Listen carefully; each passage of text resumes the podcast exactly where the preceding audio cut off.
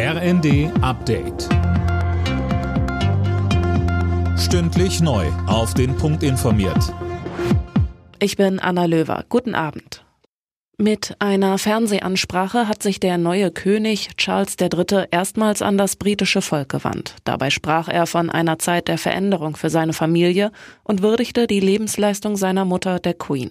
Und weiter sagte er. Wo immer Sie auch leben mögen, im Vereinigten Königreich oder in anderen Gebieten der Welt, und egal welche Herkunft oder welchen Glauben Sie haben, ich werde mich bemühen, Ihnen mit Loyalität, Respekt und Liebe zu dienen, wie ich das bisher auch getan habe in meinem Leben. Am ersten Tag des CDU-Parteitags haben sich die Delegierten mit der Energiekrise beschäftigt. Dabei stimmten sie für einen Leitantrag des Bundesvorstands. Darin fordert die CDU eine Abschaffung der Gasumlage und einen Weiterbetrieb der deutschen Atomkraftwerke.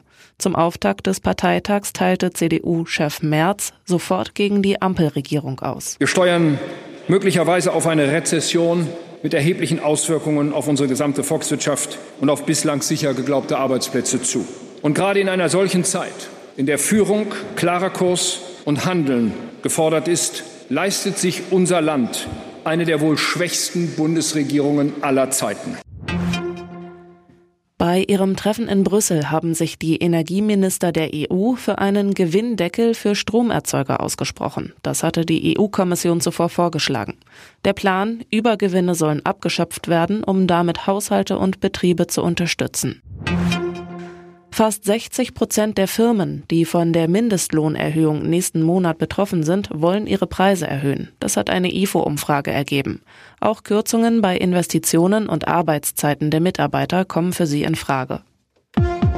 Alle Nachrichten auf rnd.de